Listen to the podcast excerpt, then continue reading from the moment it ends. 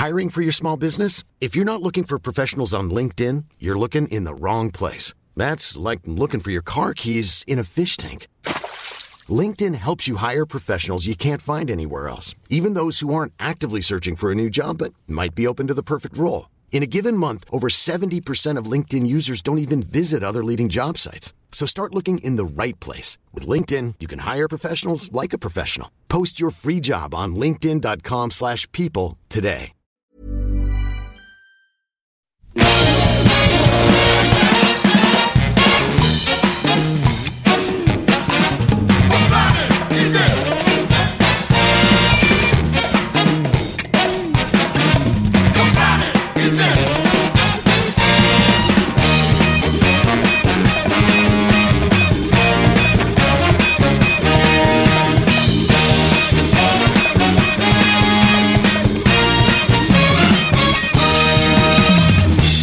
Et bonsoir les amis, c'est Capture Mag Hebdo, celui du 7 avril 2017. Euh, et oui, déjà en avril.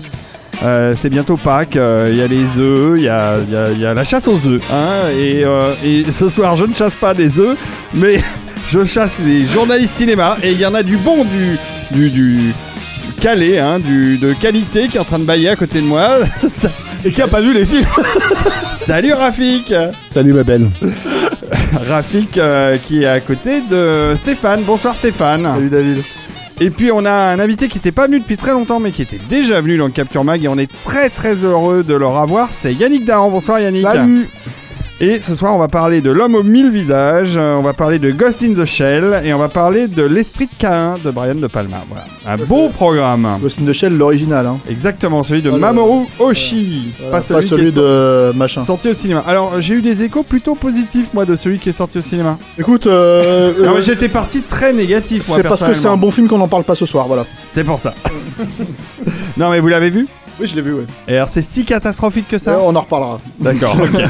Euh, voilà, bah, moi sinon je vais vous annoncer que pour la nuit au Max Carpenter qui est début euh, mai, je crois que 13 mai exactement, euh, tout se passe très bien. On a pratiquement tout vendu et donc il doit rester moins de 50 places. C'est New York 97, hein, tu on l'avait déjà annoncé, il me semble, dans un précédent podcast, mais c'est New York 97, Invasion, Invasion Los Angeles. euh, et, euh, Los Angeles et 2013. Los Angeles 2013. Et là, on parle Les amateurs apprécieront. Voilà. Et, et- et- Qu'est-ce que- Merci Rafik. On sent que Rafik a- a- aime ces films, hein. il les aime profondément. Ah, hein. non mais Rafik il fait, une, il fait une blague mais il se rend pas compte il est à la radio tu sais il fait, la- il fait la tronche il fait tout tu vois donc en fait nous on rigole Mais- et je pense que les gens je pense que les gens comprendre. à la maison vont faire un Pourquoi, pourquoi Rafik Voilà. dit ça mais on a dit qu'on a dit c'est quoi? C'est l'Amérique de Carpenter C'est l'Amérique de Carpenter, ça. Ça, fait très, tout à fait écho. Toi t'es pas un, toi t'es pas un Trumpiste convaincu Pas tellement, non, pas tellement, mais bon. c'est bien ce que je pensais euh, Il en faut pour tous les goûts. espèce de marxiste.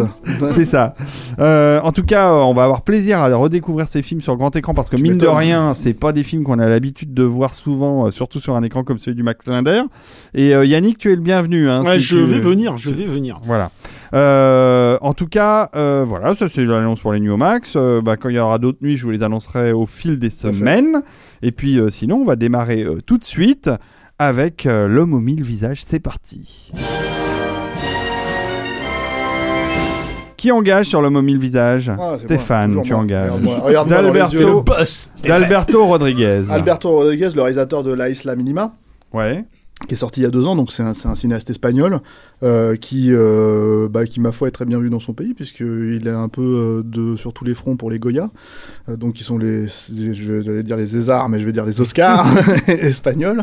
Et, et là, c'est un film, alors c'est encore une reconstitution historique, un peu comme La Isla on va dire, parce que c'était déjà un film qui se passait dans les années, si je dis 70, je crois, ou 80. euh, La Isla Minima. Non, c'était euh, ouais, début des années 80, je crois. Ouais, c'est ça. Et, euh, et là, c'est un film qui se passe dans les années 90 et qui raconte une histoire vraie, en fait, qui raconte euh, un vrai complot politique qui s'est déroulé en Espagne et un- en fait, qui a débordé en Europe à l'époque. Et, et c'est selon le point de vue d'un espion, en fait, qui est, à qui on demande de gérer la situation.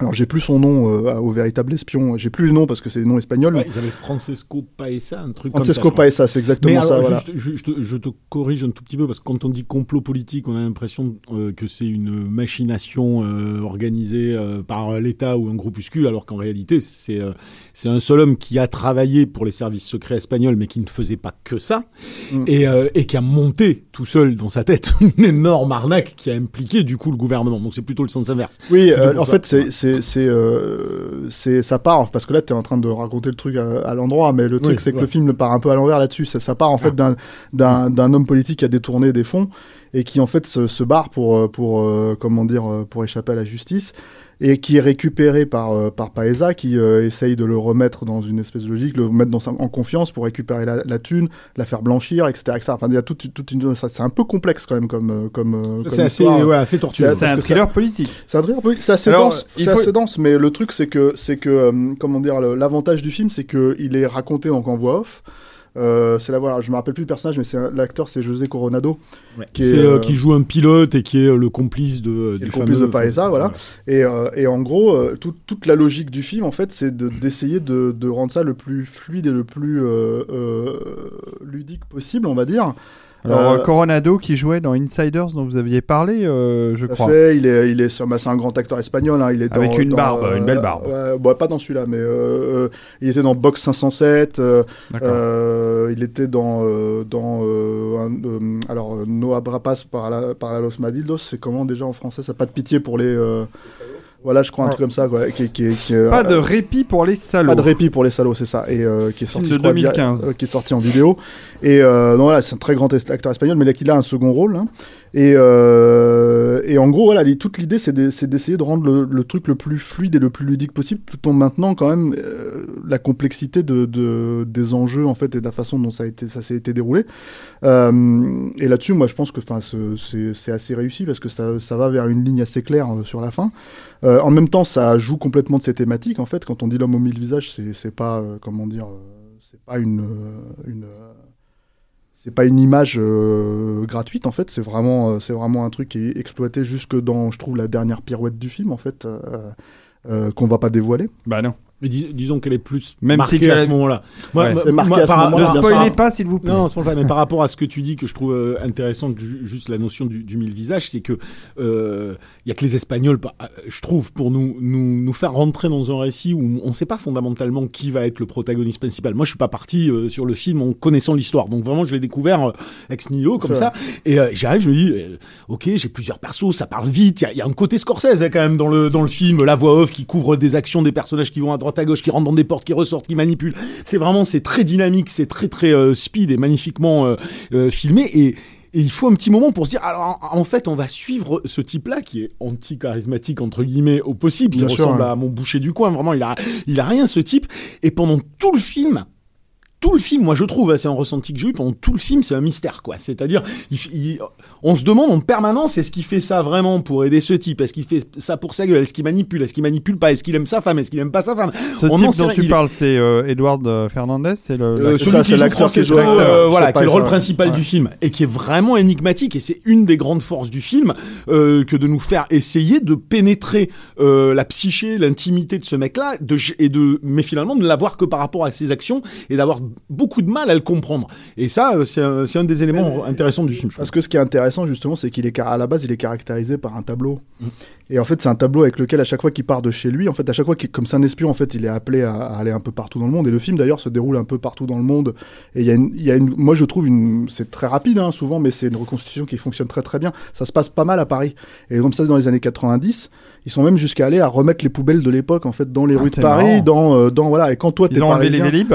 alors ouais non non mais euh, alors le truc c'est que si tu regardes vraiment de Il y, a, il y a près des grosses incohérences. il y a même. des incohérences si tu regardes de près évidemment, mais il y a quand même, il y a quand même un truc. Une volonté. C'est un film à 5 millions. hein. Ouais, ouais, ouais, Je veux dire, il faut quand même arriver à voilà. Non, mais ce que euh, je veux dire, c'est que tu mets Spielberg dans Munich, je, je suis sûr que l'enchaînement des rues est identique à, à la vraie vie. Euh, là, c'est vrai que tu sûr. es, dans le cinquième et puis tu passes à Montmartre en- au détour d'une euh, d'un building, quoi, tu vois. Mais bon, voilà, mais ça c'est pas grave, pas grave. Ce que je veux dire, en fait, si tu veux, c'est que l'ambiance est là, parce que là, tu parles de Oui, Munich oui. et je suis d'accord avec toi, mais le truc avec Munich, c'est que c'est un film à 50 patates voilà. Et puis et puis Spielberg, il est donc il a il a il a les gens derrière pour pour la reconstitution. Là l'idée en tout cas, c'est que c'est relativement fidèle, je trouve, comment dire, à l'ambiance des années 90 qu'on qu'on a tous vécu.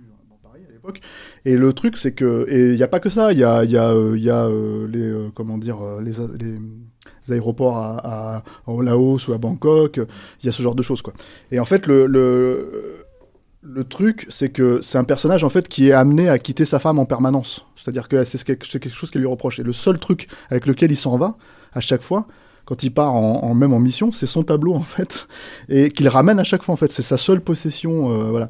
Et, et c'est un, un, tableau de maître en fait. Mais même là, en fait, les gens ne savent pas, euh, se posent la question, ils savent même pas si c'est un vrai ou un faux, en fait. Et tout, tout toujours, en fait, toujours sur cette dualité, en fait, sur le personnage, toujours sur cette dualité, même sur les personnages qu'ils rencontrent, on sait jamais s'ils vont le tromper eux aussi, euh, ou s'ils sont vraiment fidèles. Euh, t'as un jeu, là où le, ce film se complexifie en plus, c'est que t'as un jeu en espagnol, t'as un jeu en français, parce que la plupart des, il y a pas mal de dialogues qui sont en français. Euh, bon, t'as une couche d'anglais évidemment supplémentaire, voilà. Donc t'as quand même un film qui est assez, moi je trouve, assez dense. Euh, mais hyper ramassé, ça dure deux heures. Euh, ça, moi, je trouve que ça fonctionne vraiment bien euh, d'un point de vue émotionnel aussi. C'est-à-dire qu'on pourrait totalement, encore une fois, détacher des enjeux humains, tu vois, pour, pour retenir que l'aspect politique, la complexité de l'aspect politique. Mais comme à quel niveau, à quel, à quel niveau émotion Parce que après, ça dépend de ce qu'on veut dire en ressenti émotionnel. Moi, j'ai pas été ni spécialement touché, ni spécialement bouleversé. Donc quel type d'émotion tu Je parle tout simplement en fait de comprendre pourquoi, euh, ce, pourquoi ça pose problème à ce personnage-là que c'est que d'être enfermé pendant quatre mois dans une pièce, tu vois. C'est pas une question de d'être de, pleurer. Euh, c'est pas Elephant Man le film. Mais le truc c'est que c'est pas un drame, un grand drame humaniste. Mais euh, il y a une logique en fait de, de voilà de, de, de, quand tu mets en, en avant la, une logique politique dans un film souvent j'ai l'impression qu'on peut perdre en fait du, le point de vue de l'humain en fait pour euh, des, des pures logiques de drame, de, de, de récit narratif. Et là, euh, tout est, est, toujours ramené à ça en fait en deux, des fois en deux temps. mais tu comprends la relation. C'est un personnage complètement secondaire, mais cette euh, cette gamine en fait qui part récupérer l'argent à Bangkok euh, euh, ou au Laos, je sais plus, euh, dans, dans, une banque, et qui, comment dire, qui rencontre Coronado au détour d'un truc et qui lui fait un doigt d'honneur, tu vois, comme ça, alors qu'on te l'a présenté lui une heure avant comme un homme à femme, tu vois. Tu comprends en deux secondes leur relation. Mhm. Ça, pas plus d'incidence que ça en fait dans le film, dans l'absolu, quoi. Mais comme lui raconte son histoire à elle aussi, tu vois, bah, t'as des petites touches humaines comme ça, t'as des petites Moi, c'est ça que j'ai trouvé, euh, ce que j'ai trouvé génial, parce que comme tu le disais, c'est un film à petit budget, donc c'est vrai qu'on arrivait à rendre captivant pendant deux heures euh, des personnages qui se trahissent, qui se manipulent, tout ça, avec euh, dans des dans des des halls quoi, parce qu'on est dans des halls d'aéroport, on est dans des chambres d'hôtel, on est dans des bureaux, on est rarement euh, rarement en extérieur, mais euh, tout le film, et c'est pour ça moi que je le trouve plus intéressant euh, que La Isla Minima, qui, euh, qui, était un très beau film, très bien écrit, mais où moi, le, seul ressenti, c'est ce que je te disais tout à l'heure, j'avais l'impression que c'était sur des rails et que, ça en sortait pas, c'est-à-dire que ce soit en termes narratifs, en termes de, construction de personnages, comme en termes de symbolique politique sur l'Espagne post-franquiste, euh, La Isla me donnait un peu tout d'entrée de manière extrêmement évidente, et euh, peut-être aussi c'est notre défaut à nous d'avoir tellement bouffé de films qu'on voit peut-être des fois plus en détail certains symboles, certains enchaînements de plans, mais tout me semblait extrêmement clair dès le début. Et plus le film avançait, plus je me disais, hé eh, mec, quand est-ce que tu vas me surprendre, sortir des rails parce que je l'ai compris ta thématique, j'ai compris tes persos, j'ai compris où tu veux en venir et tu y vas euh, tout droit et à la limite on peut lui reconnaître une certaine constance. Dans celui-là, je trouve plus intéressant parce qu'il y a un petit jeu vis-à-vis du spectateur qui n'avait pas dans l'autre. L'autre, c'était j'essaye entre guillemets de faire le film parfait. J'avais ce sentiment-là en voyant la Isla Minima de me dire euh, c'est le manuel du petit film de genre parfait. Euh, là, le mec, il prend ce truc-là de, de dire je vais presque vous noyer sur les circonvolutions d'intrigue et elles sont complexes et on a du, du mal à suivre. Et tout ce que tu dis là, je suis complètement d'accord et je pense que c'est ça la force du film, c'est que des fois, ça va nous obliger à regarder de travers, à lire entre les lignes, à voir ce que ne disent pas les personnages, mais qui se passent dans, dans leur regard. Et c'est comme s'il y avait deux films. Il y a une intrigue qui est captivante et que tu suis, et puis derrière, tu passes une bonne partie de ton film à essayer de te dire, mais c'était quoi ce regard? C'était c'était quoi ce geste? Qu'est-ce qu'il a voulu dire par là? Je comprends pas le perso. Et ça, et ça c'est fascinant euh, en termes de travail pour le spectateur vis-à-vis du film. Et puis le truc, c'est que voilà, ça, ça, travaille sur même, encore une fois, des personnages secondaires totalement. Euh, cet, espion qui vient le chercher deux fois dans le film, en mmh. fait et qui, qui a l'air complètement désabusé et tu mm. comprends que les mecs se connaissent depuis 30 ans en gros et, que en gros ils veulent pas être là où ils sont, mais il y a voilà, c'est c'est il y a, il y a un dialogue qui s'instaure dans le regard, quoi. Euh, euh, c'est voilà, il y a plein de trucs comme ça où bah moi je trouve que voilà ce, ce Et type. puis ça casse les habitudes qu'on a euh, narratives aussi, de construction narrative. C'est pas c'est pas un film qui fonctionne sur des actes habituels, Hmm. des espèces de, de climax émotionnel à un moment ou des retournements de situation. On n'est pas du tout là-dedans. On est dans une logique complètement différente qui fait qu'on est un peu déstabilisé, mais c'est super intéressant. Voilà, donc Bon, du coup, bah. euh, voilà, pour moi, c'est comme c'est c'est vraiment bien maîtrisé. C'est très que ça élogieux, va, tout voilà, ça. bah, ça vaut vraiment. C'est un bon coup, en film, fait, hein. C'est un vrai bon film. Il C'est un faut vrai aller le bon voir en film, salle. Il sort la semaine prochaine, Il sort, euh, ouais, c'est ça, le 12. le 12, et euh, sorti le 12, comme diraient les nuls. Exactement. Et, et, euh, je signale juste que c'est un film de deux heures, donc c'est pas non plus un film très long. c'est la mode en ce moment hein. de faire des. C'est dense, mais voilà, c'est ouais. c'est pas un film de 3 heures ou de Non, 4 mais c'est heures. c'est hyper carré hein, comme film. hein. C'est vraiment, ça fonctionne euh, sur toutes les, tout- Puis- tous puis les niveaux. quoi. et, et puis c'est Est-ce que c'est on- intelligent. est-ce C'est intelligent, c'est Ah ouais. rare en ce moment des, rare, films, des intelligents. Est-ce qu'on peut euh, espérer euh, voir ça dans pas mal de salles ou ça va être difficile Il va falloir courir comme d'habitude Bonne question, j'en sais rien. On sait pas euh, encore. non, il y a quand même des chances. Enfin, que bah après dans, il y a quand même des chances que ça soit relativement bien distribué, mais peut-être pas forcément euh, au niveau d'un film américain, évidemment. Mais, Mm. euh, mais bon, c'est quand même un film euh, qui est vendeur en France parce qu'encore une fois, ça se passe dans Paris, ça se passe dans les années 90. Euh, donc voilà, ça se passe pas dans Paris tout le temps, mais ça se passe quand même une bonne partie dans Paris. Il y a des dialogues français, tout ça, etc. Donc c'est possible que les mecs le mettent un peu en avant. Voilà. Très bien. Bon, bah ça, donne envie. L'homme aux mille visages d'Alberto Rodriguez, qui sort la semaine prochaine au cinéma. Allez le voir.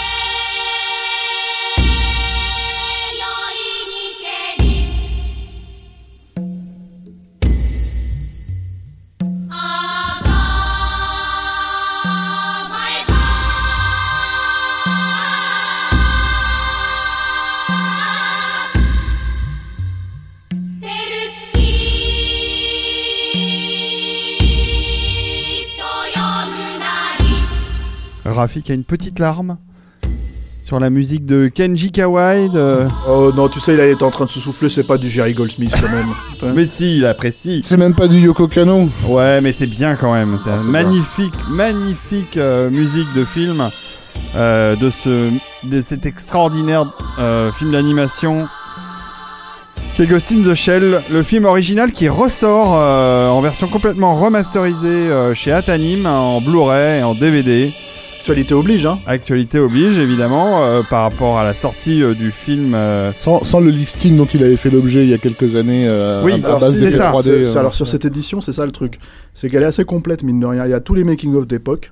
mhm. Il y a euh, il y a un petit module sur la resto. C'est pas le Ghost in the Shell 2.0. Alors si, il y a les deux. Il y a les deux en Il y a fait, il y a les deux mais- versions. Mais voilà, justement, c'est ça l'intéresse, c'est-à-dire que le, le Ghost in the Shell euh, euh, 2.0, qui est euh, soi-disant une tentative de le raccrocher à Innocence, mais moi je trouve extrêmement maladroite. On dirait quand même des des des, enfin des, des versions euh, images de synthèse euh, PlayStation 1. Dieu sait Ouais, que je déteste, hein. euh, Dieu sait que je déteste ce genre de comment dire de, de de remarques en général sur les sur les gros films à effets spéciaux Euh, mais là c'est vrai ça ressemble vraiment à, à des cinématiques enfin PS2 quoi et le truc c'est que c'est que c'était une tentative de raccrocher ça à Innocence moi je trouve complètement balourd et raté et c'est la première fois qu'on arrive en tout cas en France à avoir le, vrai film d'origine de, de 1995 euh, dans sa version d'origine donc sans ces rajouts euh, pourris Euh, Et nous, on l'avait projeté au Max Linder il y a trois ans, lors d'une nuit euh, Japanime. ça a dû cartonner Ça avait cartonné, et Ah ouais. surtout, on avait passé la version d'origine de 1995. Bien sûr, hein, ouais, ouais. Et c'est- on avait refusé catégoriquement de passer à la version. Ah, tu euh, m'étonnes. Donc là, euh, j'ai l'impression qu'elle est plus, c'est un bonus en fait. Si tu veux, elle est là pour dire que ça existait, euh, mais vraiment, t'as, t'as, t'as, t'as le, projet euh, d'origine qui est là, quoi, le, le, le film dans le meilleur écran possible. Mm. Et euh, bah que dire, mais après sur Ghost in the Shell, en vrai, euh, c'est vrai que si, enfin. Pour pas faire forcément une critique du, euh, du comment dire euh, du, euh, du remake live là qui, qui vient de sortir de Rupert Sanders, on va dire que le, le, le problème de cette adaptation, c'est qu'elle elle, Tu parles du remake live. Ouais, c'est qu'elle perd complètement l'essence en fait de, de ce qu'est Ghost in the Shell. Pour Mm. avoir revu le film très peu de temps avant de voir justement le remake live, la version live, euh, t'as t'as une espèce de logique métaphysique en fait qui est complètement euh, euh, pertinente encore aujourd'hui, 20 ans après, dans le dans le, le film Tu de Mamoru. Oshii. Euh, un référent, enfin clairement euh, influencé par Tarkovsky euh, sur euh, la façon de mettre en scène et, et les plans. Euh, et là, en fait, le, en gros, le remake live, c'est euh, Robocop, en gros. C'est pas, un- ouais, c'est pas seulement, euh, pas seulement euh, Oui, Tarkovsky. Puis je pense pas qu'on puisse parler de, vraiment de, de métaphysique, de philosophie, oui, mais pas forcément de Ouais, métaphysique. enfin, euh, si, Mais- euh, mais- si, mais- Raph, à un moment donné, les mecs ils te posent la question. Enfin, je suis désolé, mais tu revois le film, les mecs ils te posent carrément la question de De savoir Dieu, ouais, si, bien ça, sûr, si ça a un intérêt d'avoir un corps humain. Oui, À partir de là, euh, Oui, la métaphysique, c'est vra- c'est vraiment l'idée de par- parler des principes mêmes, en fait, au-delà de, de- de- des incarnations, etc. Mais, mais genre, ce, que, ce qui est intéressant de, de, rappeler, enfin, quand je vois l'accueil euh, embarrassé qu'il y a par rapport à, à ce nouveau film que je n'ai pas vu, hein, j'ai pas vu le, ce- cette version live, euh, je vois l'accueil embarrassé des gens qui disent oui, quand même, c'est un petit peu Ghost in the Shell pour les nuls, voilà. non mais et, et, le- et dit ça gentiment, si tu veux.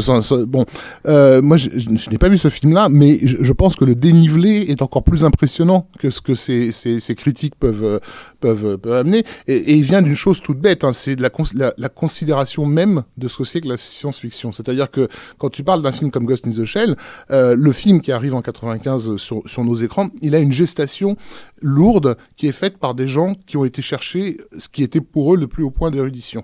C'est-à-dire que Masamune Shiro, qui est à l'origine du manga, son inspiration, elle vient pas de de comment dire de des autres mangas qu'il a vu qu'il a lu dans sa jeunesse son inspiration elle vient des livres des ouvrages de- d'Arthur Koestler euh, donc philosophe qui euh, qui reprenait les, les, les théories philosophiques de, de, de Gilbert Ryle sur euh, l'identité en fait Gilbert Ryle avait parlé euh, c'est un, un un gars qui a euh, Ryle avait euh, critiqué violemment le, le, le dualisme cartésien au sortir de la Seconde Guerre mondiale euh, qui pour lui était, était une, limite que l'Occident se, se mettait dans dans dans, dans dans son évolution, quoi. Euh, et en critiquant ce dualisme cartésien, il avait parlé du, du dogme du fantôme dans la machine, en fait, euh, par, par rapport à, à l'idée qu'il y aurait l'esprit et le corps. euh, mais alors où se trouve l'esprit dans le corps, blablabla, bla. Bon, tout ça, il, le- il le foutait en l'air. Tout ça, c'est des problèmes cat- de de- de- d'erreur catégorie catégorielle, disait-il. Euh, c'est un dogme de l'esprit dans la machine. C'est-à-dire, c'est le dogme d'une civilisation qui est qui est, qui est tellement matérialiste qu'elle est obligée de considérer l'esprit comme une chose en fait quoi. Euh, et cette idée du, du, du, du fantôme dans la machine a été reprise donc par Kostler dans un bouquin qui s'appelait The Ghost in the Machine, qui en France est sorti sous le titre, je crois, c'était Le cheval dans la locomotive, quelque chose comme ça, euh, qui est sorti en 67 et qui a servi vraiment de, de base de travail à Masamune Shiro, qui, est- qui fait vraiment de la prospective de SF. C'est-à-dire, c'est Masamune Shiro, c'est un type qui, quand il design ses robots ou ses vaisseaux, etc., il pense que ces trucs-là doivent vraiment exister, donc il les réfléchit au- ju- jusqu'au bout. Et il va s'inspirer de ben, des meilleurs quoi des philosophes des scientifiques de, de donc tout ça si tu veux arrive entre les mains de de d'Hideo- de, de pas d'Hideo Kojima de, de Mamoru Oshii qui lui est un est un cinéaste plus porté on va dire dans- vers la, la poésie, euh, une certaine. Il avait fait des films avant, euh, des films live, pas terribles d'ailleurs, mais mais très euh, dans, dans un esprit un peu européen, quoi. euh, et, euh, et un influencé. euh, avant-garde, effectivement influencé en partie par Tarkovsky. Mais euh, voilà, euh, une, espèce de poésie urbaine, euh, etc. Et, et, et c'est ce mélange-là d'érudition euh, artistique, scientifique, philosophique, qui te donne un objet complètement dingue comme Ghost in the Shell, qui porte en lui tous tous ces éléments.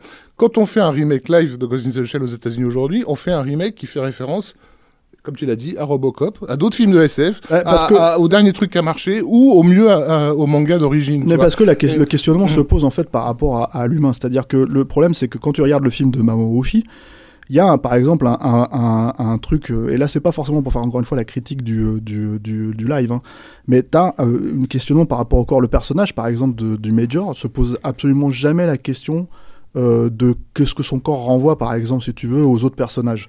Donc là, quand tu prends Scarlett Johansson, qui est, qui est quand même censée être la, la, la bah, je suis désolé pour le terme, hein, mais la, la, la bonasse du moment, on va dire, au cinéma, quoi.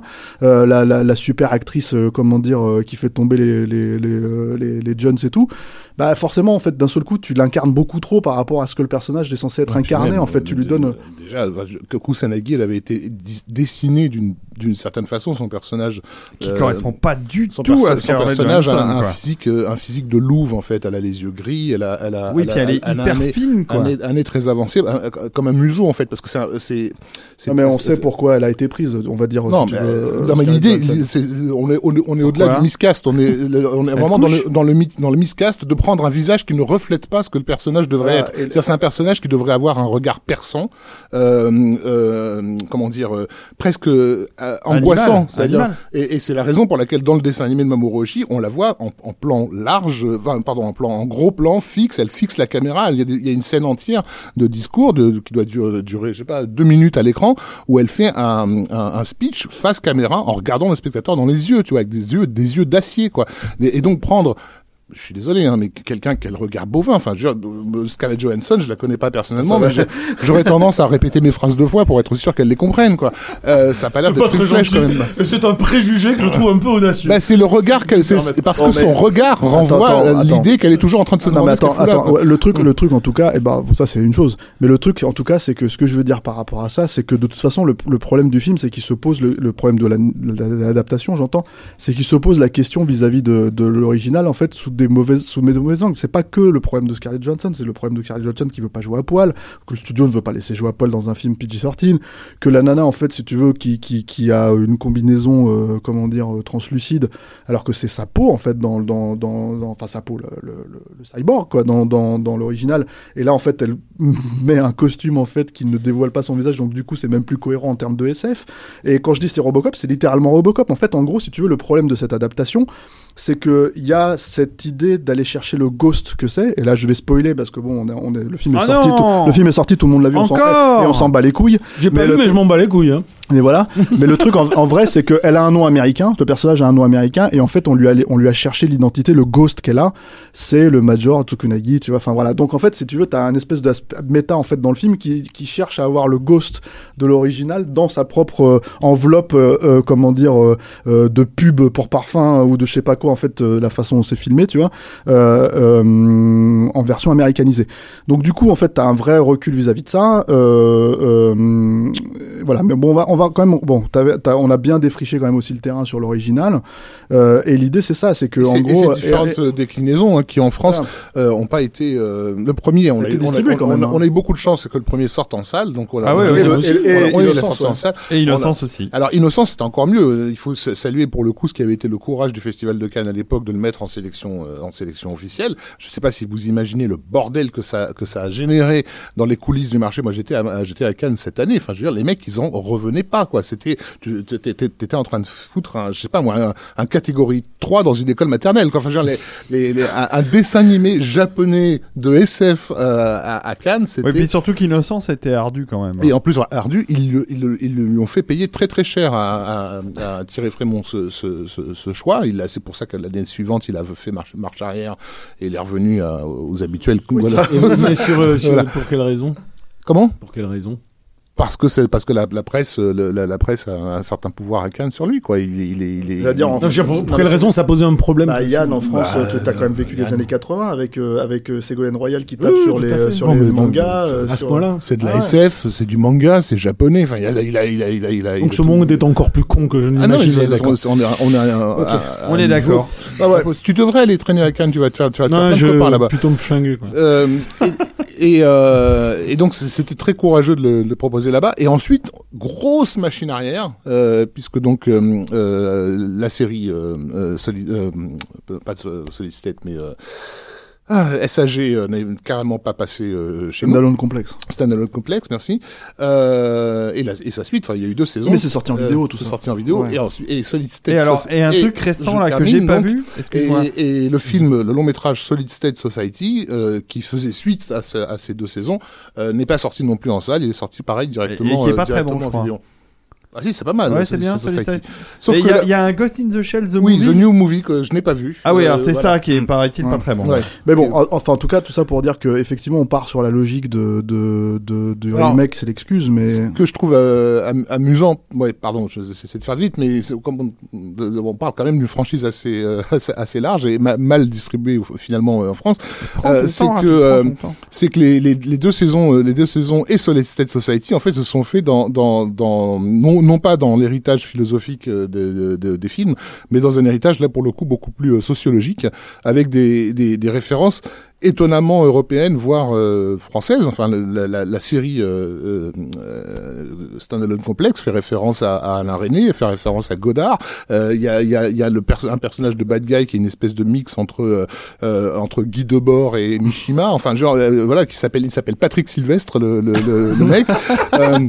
Euh, et, et, et en fait, parce que c'est la- les scénaristes de la série étaient plus euh, des gars qui sortaient d'école de sociologie, curieusement, que que que qui n'avaient pas forcément été nourris de, de SF, mais qui avaient lu du Bourdieu, des trucs comme ça, et qui t'ont fait une intrigue euh, de de SF, donc complètement incroyablement intelligente par rapport à ce qu'elle dit de la société dans laquelle on on, on vit, euh, mais mais en travaillant sur ces grands sociologues. Euh, qui avaient- Et du coup, c'est vrai que si tu pars du principe de la logique de, de tout simplement de la franchise en soi, Mm. c'est-à-dire telle qu'elle existe au Japon, euh, effectivement, arriver à ce, à ce film, euh, cette ça, adaptation live, c'est complètement faut, ça, euh, c'est- aberrant, faut- il faut rappeler aux gens à quel point c'est pris au sérieux quelque Mm. part ce, ce, ce truc euh, et, et à quel point nous quand on quand on fait effectivement enfin nous les occidentaux quand on fait du, du truc avec, avec les doudous de, de Scarlett Johansson c'est juste non mais les gars c'est Ghost in the Shell tu vois t'as Ouais, t'as- bah envie oui. de leur dire vous vous vous rendez pas compte de ce que vous êtes en train de faire là enfin je veux dire le- quand, quand Ghost in the Shell fait référence à, à, à Godard et René il y a des gens qui trouvent ça normal tu vois enfin dans, dans la lignée euh, intello euh, je sais pas quoi. Donc euh, c'est c'est c'est ça qui est dingue quoi. Donc en gros, ce que Rafik essaye de dire, c'est que si vous aimez Godard et René, Et, Vous allez et- et- adorer. et- acheter.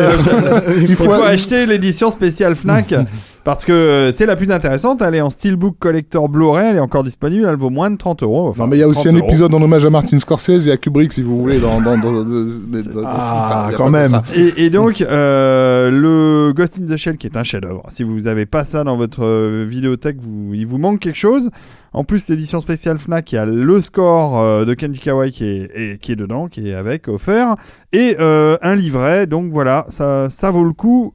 Et, et, et au-delà de, de, son, de son délire, enfin de, de sa valeur, de sa vraie valeur cinématographique et esthétique, de ce que ça dit en fait, Ouais. Euh, pas seulement le film, enfin les deux films et, euh, et, et les suites, donc enfin les ces, séries- ces séries télé. Euh, moi, je vais là, aujourd'hui, on a pas- passé un beat sur le sur le big data, par exemple. Parle Si- de ta bite, justement. Si, si, si- non mais si un mec comme moi comprend à peu près quels sont les enjeux qui sont derrière le big data, c'est parce qu'il y a il y a dix ans de ça, je, je me- je me suis Ouais, maté des Ghost in the Shell, tu vois. C'est c'est aussi des trucs qui t'ont qui t'ont préparé à la société dans laquelle t'es en, train- t'es en train de vivre. Un film extrêmement riche en, en, en thème et en, et en plein de choses. Voilà. Transition complètement nulle. Rafik a tout dit, c'est bon. Rafik a tout dit et il dit toujours tout.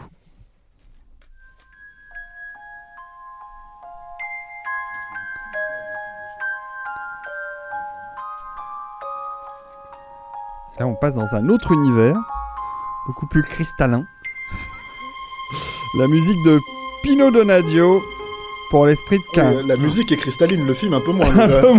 Ouais, c'est clair. L'esprit de Cain de Brian De Palma. Pourquoi tu as envie de nous parler de ce film, euh, Stéphane? Écoute, ça- c'est pas mon De Palma préféré, loin s'en faut. ça fait rire. Pourquoi Euh, L'esprit de Ah. Non mais alors, hey, justement, alors moi je vais te dire un truc. Ah, avant avant qu'on rentre. attendez, placez le film 1992. 1992. Le film sort. euh, euh, en fait, c'est De Palma qui revient à, à ce pourquoi il est connu et détesté par, par quand même une frange de la critique, hein, euh, parce qu'il faut se rappeler de la réception de Bud Double, il faut se rappeler de la réception de même de de Sœur de sang ou, euh, ou Oui, de... mais les incorruptibles, ça avait cartonné. Non, là je te pas- parle d'un thriller. Je Ouais, te parle de ce qu'il fait. Oh, ça, le les Scarface, ça- euh, Scarface se fait défoncer, euh, euh, Casualties Ah, of War se fait défoncer. Revenons à l'idée que Voilà. revenons à l'idée que c'est un film qui est censé être dans la lignée de Sœur de sang, qui est censé être dans la lignée de euh, Obsession. Bah, ouais. euh, euh, non non plus euh, euh, Pulsion. Euh, voilà, c'est un, c'est un vrai thriller Hitchcockien. Je mets les guillemets parce que c'est la logique. Et en fait, le truc c'est que C'est ça, y a pas non, non, de mais, non, mais je mets les guillemets parce qu'en fait, si tu veux, en gros, après, ça ressemble vraiment à du De Palma aussi, c'est ça le truc. Et au final, il a quand même fait ça, il a fait en sorte que ça lui ressemble. Et le truc, c'est que, en fait, il sort à ce moment-là où il fait le film, il sort de deux gros bides qui ont affecté sa carrière. Il avait justement eu le succès de, de- des Incorruptibles, très gros succès, plus gros succès de sa carrière à l'époque. Et juste après, il fait, euh, euh, moi, le film que je trouve formidable, qui est Outrage. Euh, euh, son, Oui, son- avec son Sean Penn et, voilà, son film et de Michael. J. Fox. ouais. Et euh, un autre of film et un autre film que je trouve formidable aussi, même si c'est une trahison par rapport au livre, euh, qui est l'adaptation du Bûcher des Vanités. Ah oui, que qui est j'aime un, beaucoup. un grand film satirique, je trouve, Et euh, qui se fait défoncer, les et gars. qui s'est fait mais défoncer la gueule Et et, surtout en fait qui a très, très été bien. un budget monstrueux et un gros bide. Donc du coup, à ce moment-là, Casting de folie. voilà, à ce moment-là, De Palma re- revient euh, euh, à on va dire ses premiers euh, ses premières obsessions. Euh, et, et fait l'esprit de Cain, qui est une idée qu'il avait depuis un moment en tête et, euh, et qui reprend. Le film sort en salle. euh, je pense que tous les gens qui jusque-là étaient plus ou moins, on va dire, bien chauffés par le par le par le talent de De Palma ont dû, euh, je pense, un dérouiller sévère. Il y a quand même quelques fans, hein, il y a quand même quelques fans du film. Mais il faut savoir en fait que la raison pour laquelle on en parle aujourd'hui, c'est que ça ressort en Blu-ray Et oui, dans une édition euh, un peu particulière. tout à fait. Alors, euh, Collector Blu-ray, deux Blu-ray. voilà, il y a deux Blu-ray et Plus le, un DVD. Voilà, et le truc, l'idée, c'est qu'il y a dans cette édition un bonus très spécifique, qui est un bonus en fait qui est un director's cut qui n'est pas vraiment un director's cut. C'est-à-dire que en gros, quand en 1992, euh, De Palma au montage a décidé en fait de changer le film. euh, en changeant l'ordre des séquences et il a fait passer en fait euh, toute la trame en fait du docteur Nix en fait qui est interprété par euh, qui est- oui, John br- Lithgow, j'allais ouais. dire brillamment interprété par par John Lithgow qui en fait quand même juste des milliards de caisses quoi. Euh, comme euh, comme je crois que t'as jamais même à la limite il est c'est Laurence Olivier dans Cliffhanger à côté. Donc euh, tellement Ouais, il est euh, super dur les mecs. non mais c'est chaud quand même. Il- il- Il y a des trucs chauds. Attends, attends, mais, non, mais euh, laisse-moi ter- Ouais, terminer, vas-y, je, je termine juste la- le, le- le truc, parce que après tu nous expliqueras, il n'y a pas de problème. Et le truc, en fait, si tu veux, c'est que, c'est que donc ça commençait par là dans la version sale, euh, pour ensuite arriver sur l'histoire d'amour de, de Lolita Avec Steven Bauer, qui, était, qui retrouve aussi De Palma après Scarface, euh, dix ans après. Et, et pour se terminer en fait sur le climax donc euh, donc du film et c'est l'histoire d'un d'un psycho- d'un psychologue pour enfants en gros qui euh, qui euh, bah, qui a des problèmes de personnalité. En gros, c'est Split euh, 25 ans avant et, et qui a des troubles de la personnalité et qui kidnappe les enfants qu'il est censé traiter dans, pour aider son père, en fait, euh, Mm. qui est un, euh, euh, aussi un psychologue pour enfants renommé, suédois, etc. etc. Bref, donc là, c'est ça, c'est le gros truc. Et au milieu, il a, il a d'un côté une vie parfaite avec sa femme qui est, qui est juste une apparence, quoi.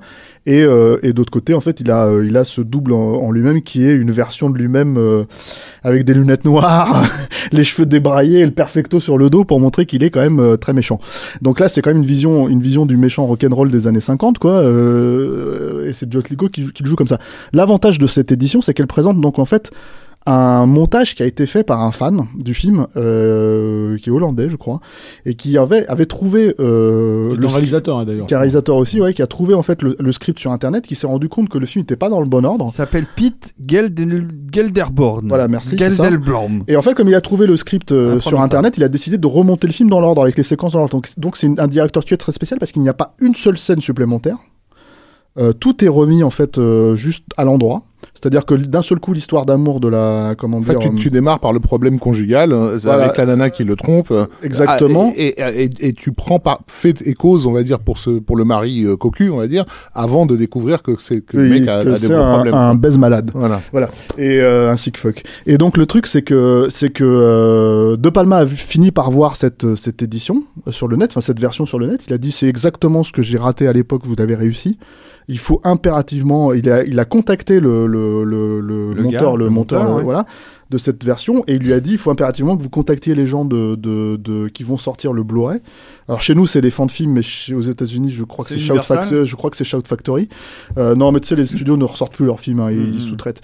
Et, euh, et il leur a dit il faut que cette version soit incluse et, et elle portera mon, mon, mon l'appellation Director's Cut. Ce qui explique donc pourquoi en fait on a on a ces deux versions aujourd'hui euh, qui sont reprises chez les fans films. Et même si moi le film euh, me pose d'énormes problèmes, mais on va en discuter avec Yannick. Euh, tu as vu cette version, toi, tu as revu cette Ouais. version, voilà. Euh, même si le film me pose d'énormes problèmes, c'est quand même super intéressant en fait de revoir ça sous cet angle-là. Moi, Mm. j'ai quand même eu du mal à me sortir un peu de, de comment dire de ce que je me rappelais du film d'avant. Parce que mine de rien, j'ai beau ne pas l'avoir revu depuis Ouais, mais 25 ça- ans. mais c'est ça, c'est ça que je veux dire. Ce qui est marrant, c'est que moi, je n'ai pas revu le, le, le 25 Raising Kane que j'avais vu euh, au cinéma à l'époque, où- et duquel j'étais d'ailleurs sorti euh, assez dubitatif, quoi. Pareil, en étant un petit peu bon, il y avait des choses qui me plaisaient, des choses qui me plaisaient. Et moi, ça a été une super agréable surprise. Ah ouais. C'est-à-dire que je le savais évidemment dans ma tête, je me rappelais tout à fait la, la caricature du perfecto et, euh, et ce que j'aimais pas à l'époque, ces espèces de, de méga grands angles euh, sur les personnages qui les créaient, bon, qui, qui qui était un, un procédé qu'il utilisait aussi dans le bûcher des vanités Tout à fait, bien et qui hein. et qu'il fait Euh, la caméra qui penche Oui, voilà, dans les escalators. voilà, enfin voilà. bon, euh, Bah, il fait vriller vers le vers le grotesque à certains moments, mais ça c'est c'est un truc qui a toujours Mais- eu et souvent chez euh, chez De chez De Palma. Palma, sauf que sauf qu'il avait tendance à pas tomber. euh, Oui, là, il là, était toujours en équilibre. Bien quoi. sûr. Oui, mais alors du coup, ce que je veux dire, c'est que ça, je l'avais en tête, donc je le savais, donc forcément, je, ça allait pas m'énerver en regardant le film. Mais donc je redécouvrais l'histoire, je redécouvrais la façon dont il était structuré. Et là, moi, j'ai pris une claque. Et alors, est-ce que c'est dû à ce remontage ou est-ce que j'avais sous-estimé le film à l'époque Je pense que c'est vraiment dû à ce remontage-là, parce que ça devient une incroyable euh, œuvre sur le cinéma. Plus encore, moi, je trouve que ça a toujours été un cinéaste du cinéma entre guillemets de Bien Palma, puisqu'il est très ostentatoire dans sa mise en scène. Mais là, pour le coup, euh, il y a un truc, et alors c'est c'est marrant, hein, parce que tu vois, la vie fait bien les choses, mais euh, deux jours avant, je voyais Mademoiselle, et euh, je me faisais, euh, j'avais écouté ce que vous en aviez dit, et je me faisais la même réflexion, et, et j'ai pris une énorme claque, moi, en voyant le Mademoiselle, et, euh, et ce travail sur l'illusion, la manipulation, le mensonge, euh, presque dit littéralement à travers l'intrigue dans Mademoiselle, ici, euh, est littéralement fait dans le découpage, dans la mise en scène, dans cette façon tout d'un coup que ça a de passer du de l'onirisme à... Alors on sait jamais, c'est-à-dire qu'on passe d'une scène à une autre, on se dit alors attends c'est un rêve, mais non, mais en fait peut-être si, mais non. Et c'est... Du coup, ça devient hyper galvanisant. Je trouve ça hyper excitant à regarder. Je trouve que cette manipulation marche à mort, que la façon dont les morceaux s'imbriquent petit à petit, même si ça mène vers des enjeux, bon, euh, voilà, ils sont Ah, ce qu'ils sont. En fait, il faut, il faut dire, parce qu'il faut préciser par rapport à ce remontage aussi, si tu veux, c'est qu'il y a des vrais moments où on se, effectivement, le, entre le rêve et la réalité, On sait plus. il y a des moments où en Ouais. fait on sait même plus à quel à quel euh, Ouais. alors est-ce que c'est nous qui savons que c'est remonté en regardant le film et donc du coup en fait on se demande pourquoi ce personnage apparaît à ce moment-là moi, non, je l'ai- pris vraiment comme un spectateur lambda, tu vois, vraiment, et Ouais. je, je l'ai vraiment vécu comme ça, et j'ai trouvé c'est ça vrai que du hyper coup, t'as intéressant. t'as l'impression qu'à l'époque, il s'était décidé à remettre le film dans l'ordre parce qu'il s'est dit ça va larguer les gens. Et c'est exactement l'inverse qui s'est passé parce que, parce que même quand il a présenté le Euh, film à Deauville, il y a eu des, Ah, des gens qui éclataient de rire dans la salle. les- les- les- les- la presse en, globalement était morte de rire. Alors, elle avait été morte de rire sur d'autres films prestigieux, euh, en, en l'occurrence Scarface. Il faut jamais ne jamais oublier. Il faut rappeler tout le mois, tout- tous les deux mois aux gens que Scarface était le film le plus ridicule de l'année de sa sortie, selon à peu près tout le monde. euh, mais mais mais le truc en fait, c'est que ce qui ce qui est bien dans, enfin, de, de- de- en remettant un petit peu le contexte de l'époque, c'est que De Palma avait eu cette phase Hitchcockienne, euh, on va dire porno Hitchcockienne, euh, porno chic Hitchcockienne au début des années 80, qui avait valu une super mauvaise presse. Mais en fait, il, il a commencé à en voir les effets dans le cinéma au début des années 90. C'est au moment où lui, justement, se prenait plein de trucs dans la gueule avec Casualties of War et, et Les Bûchers Vanité. Il voyait des mecs faire du poste de Palma et avoir de- un certain succès. Donc, euh, en 91, il y avait eu le Philo Johannou, là, qui avait sorti, euh, Le State of euh, Grace, non, euh, chaud pour meurtre Ah oui, de sang-froid. Final Analysis, Euh, rappelle, Analysis, qui voilà, qui se, qui se Ça. Voulait un thriller stylistique euh, post, Ouais. euh, post euh, enfin, c'était quand même bien nul. Ça. Euh, non, voilà, il y avait Scorsese qui avait fait Les Nerfs à vif, qui, euh, qui était aussi, con- même Ah si bah, c'était pas un remake de- d'Hitchcock, clairement Hitchcockien dans, dans, dans sa structure, et qui arrive à peu près au même moment que que que, que le que, que Raising Ken. Tu vas nous parler de Dead Again?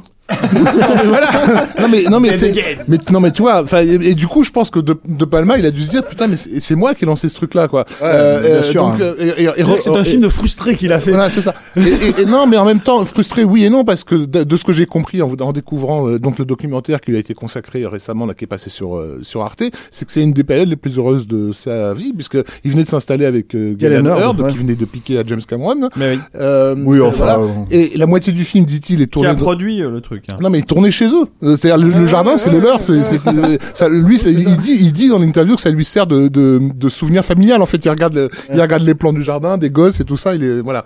Euh, donc il est quand même dans un petit entre guillemets un peu sur un nuage à ce moment-là, enfin dans, dans une phase tranquille. Et il sait plus. Il a eu un enfant avec elle, euh, en plus effectivement à l'époque. Et Euh, il s'est- me demande si c'est pas son seul enfant d'ailleurs. Mais le le le le, le truc c'est Il est que tellement pressé de faire du lui-même qu'il qui, qui se parodie quoi. Enfin je sais pas, il y a quelque chose de. Le, le- le- le film, il est vraiment bizarre. Moi, ça m'a fait plaisir de le revoir dans l'absolu, mais j'avoue que j'ai, j'ai, j'ai, pas une redécouverte en fait comme toi, Yann. Tu vois, le truc, c'est Ouais. que ça a vraiment été un truc où je me suis dit, euh, ah ouais, le John Lithgow, c'est quand même un putain de problème. Oui, le non mais d'accord. Euh, évidemment, moi j'aime pas le final euh, qui qui ont fait des caisses. J'aime, j'aime- en fait, tu sais- je suis d'accord. Mais ce que je veux dire, c'est que je, je vois tellement, je n'arrive plus à être excité 90% du temps parce que je vois au cinéma, parce que c'est de la paresse systématique. On est d'accord. hein. Et que là, tout d'un coup, même si ce n'est que les 45 premières minutes de ce Rising Kane, en 45 minutes, je prends du cinéma dans la gueule, je prends des audaces de construction Ah, le mec, il nar- tout, ouais, ouais. Des- Il y a des plans de ouf, il y a des trucs, il y a des, il y a des expérimentations, il y a des trucs. Tu vois, le fameux mythique plan séquence, moi, ça me fait marrer. Bon, je vois ce qu'il a voulu faire, je vois la symbolique de Tortueux et tout Non, ce mais que- il y a- c'est- il est y un a- peu alambiqué pour rien, mais, Non, mais il y a plein toujours- de, en fait, de- il y a- de tentatives. Il a quoi. des figures. hein. C'est-à-dire qu'il a des figures qui reprend le plan séquence, il, est, il est dans le bûcher des vanités, il est Bien dans, sûr. dans l'impasse qui, est- qui, qui Ouais, était bien fait sûr. après, Bien sûr, bien il sûr. était dans... Il y a le plan, euh, le plan Inferno. Hein, parce que moi, je sais qu'il avait déjà fait référence au, au Giallo euh, dans, dans ses films américains de la fin des années 70, mais c'était beaucoup plus discret. Mais là, il reprend carrément le plan de, de, de, pas- Inferno ou Ténèbres, je sais jamais. Non, je crois que c'est Ténèbres, avec le, la nana qui est, qui, qui est- qui est dans le champ et qui se baisse pour ramasser un truc et le tueur qui est derrière elle. Oui, oui, oui, clairement. Euh, voilà. c'est le plan final, d'ailleurs. Ouais, et, mais, ouais, mais voilà, mais c'est même là, même, même là, t'as John Lithgow qui, Qui est qui pas ne possible. fait rien Non, et qui, qui est quand même pas possible.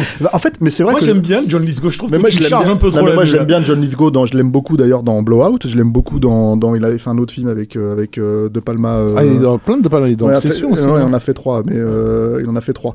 Il a fait, euh, il a fait Obsession, il a fait, euh, il a fait Blowout et il a fait euh, L'Esprit de Cain. Mais le truc, en fait, si tu veux, c'est que ce que je veux dire, c'est qu'effectivement, toutes les figures sont là, Je crois tous les trucs je crois qu'ils avaient étudié ensemble en fait. Il était dans ses courts métrages Ouais, c'est d'étudiants, il me possible. semble. Et en fait, toutes les figures de De Palma sont là, mais effectivement, la question, c'est pourquoi. euh, tu te poses pas la question sur euh, le remake du film de euh, Alain Corneau, tu vois, parce qu'on sait très bien ce qu'il est devenu de Palma depuis. On sait très bien que maintenant, il est, a passé son, son comment dire. euh, Il le dit en plus. hein, il a passé son cam, voilà. Mais moi, je- moi, Femme Fatale, c'est un film qui me pose énormément de problèmes et tout. Mais le truc, c'est que c'est que c'est un film. j'ai même- Enfin, j'ai essayé de le revoir, Femme Fatale, je peux pas le revoir. Mais l'esprit de 15, c'est quand même coincé entre putain, c'est coincé entre le bûcher des vanités et l'impasse, merde. tu vois. Donc là, tu te dis qu'est-ce qui s'est passé? Moi, je me pose la question. Je devrais aimer ce film normalement. Je devrais l'aimer. Et, et en fait, je devrais l'aimer de manière inconditionnelle, comme j'aime de manière inconditionnelle l'impasse, Ouais, Pulsion. Moi, je l'aime pas de Euh, manière inconditionnelle, mais non, je l'ai trouvé fascinant quand même. Tu, je le trouve comprends ce que je veux dire Et du coup, je me pose quand même la question de comment ça se fait Entre qu'effectivement. Scarface et les Incorruptibles, il y a West Guys, euh, voilà, Ouais, euh, euh, Mafia Salade, Bah quoi. oui, donc, euh, oui, oui, y a de temps en temps, le mec, il relâche un petit peu la T'arrives pression. pas, t'arrives pas à passer le perfecto et je pense que t'arrives pas à passer euh, le, le grand angle euh, ou qui force à la caricature. Donc même s'il dit à John euh, n'y va pas too much, rien que le Mais plan, la je lumière, crois- le je truc crois- fait je- que. Je crois qu'il lui a jamais dit, n'y va pas too much sur le plateau, c'est pas possible. Non, mais je pense que Enfin, il l'a pas aidé en tout Je cas. pense que ces réalisateurs-là, et, Scorsese aussi, un peu pareil, hein, euh, dans leur carrière, ils ont régulièrement des moments où ils doivent s'arrêter. Ils, ils font un film, effectivement, qui dépasse trop, quoi, qui est, qui est trop vulgaire, trop machin, trop truc, trop bourré de plein d'effets, où ils expérimentent tout et n'importe quoi, ça n'a aucun sens. Et le film suivant, boum, ils reviennent euh, tout frais. euh, leur forme. et effectivement, Carlitos Way, qui est un, de ses meilleurs films, euh, Alors, arrive moi, ju- je, juste un derrière. film que j'ai vu, mais je sais pas, Ouais. 30 fois, quoi, depuis que c'est sorti, quoi. Mais il avait besoin d'un bon crachat comme, comme Un les, bon- un crash, pour reprendre un peu du Enfin, en tout cas, en tout cas, pour, pour tout dire, voilà, je, je, ça reste que si, en fait, tu veux étudier le cinéma de, de, de Palma, et vraiment, enfin, tu vois, déjà, effectivement, ce documentaire qui est, qui est, dont tu parlais, qui est passé sur Arte, euh, qui est réalisé, je crois, par, euh, euh, oublié son nom, mais le, le, le Enfin, réalisateur. documentaire, de- euh, interview, on va dire. Ouais, interview, ouais, c'est ça. C'est euh, vraiment une longue interview entrecoupée. Voilà, c'est- c'est réalisé par un réalisateur là, dont j'ai oublié le nom, mais on mettra ça dans, dans, le- dans les bonus, enfin dans le, dans, pas dans les bonus, mais dans le, dans le, dans le texte pour le, pour le podcast. Euh, c'est c'est une façon d'étudier en fait ce, ce- cette édition de Blu-ray, c'est une façon d'étudier le cinéma de De Palma de la même manière qu'en fait, voilà, si vous vous intéressez à, à son cinéma. Bah, c'est passionnant de voir les deux films back to back, les, les, les deux montages back to back et voir en fait les distinctions quoi. Mais même s'il faut arriver, je trouve, à Mais- se mais- sortir un peu du truc quoi. Mais peut-être avant de faire ça, donnez-vous la chance de découvrir ces director's cut frais euh, comme un gardon, tu vois, sans fait, avoir ouais. vu. Ah, redécouvrir le film comme ça, c'est Bah, sûr. moi, moi, en le redécouvrant comme ça, j'ai du coup un bien meilleur souvenir de Raising Kane que quand je l'avais vu au cinéma. Bon bah écoute, euh, tout ça est passionnant. Euh, on va donc acheter la version à 20 euros, qui est c'est le prix. Hein, avec Chez les qui deux, euh, euh, euh, bah, chez nos amis d'Amazon. Ouais, ok, d'accord, ok. C'est la, la même chose à la Fnac. hein. Ouais. Euh, on, je termine, on termine vite. On termine On vite. termine vite juste pour dire, vous parliez des Goya tout à l'heure et vous avez, je voulais juste vous signaler qu'un des films que vous avez absolument en- encensé au début de l'année, qui est euh, euh, le film de Quelques Bayona, minutes après, oui, après quelques minuit. minutes, je cherchais le titre français.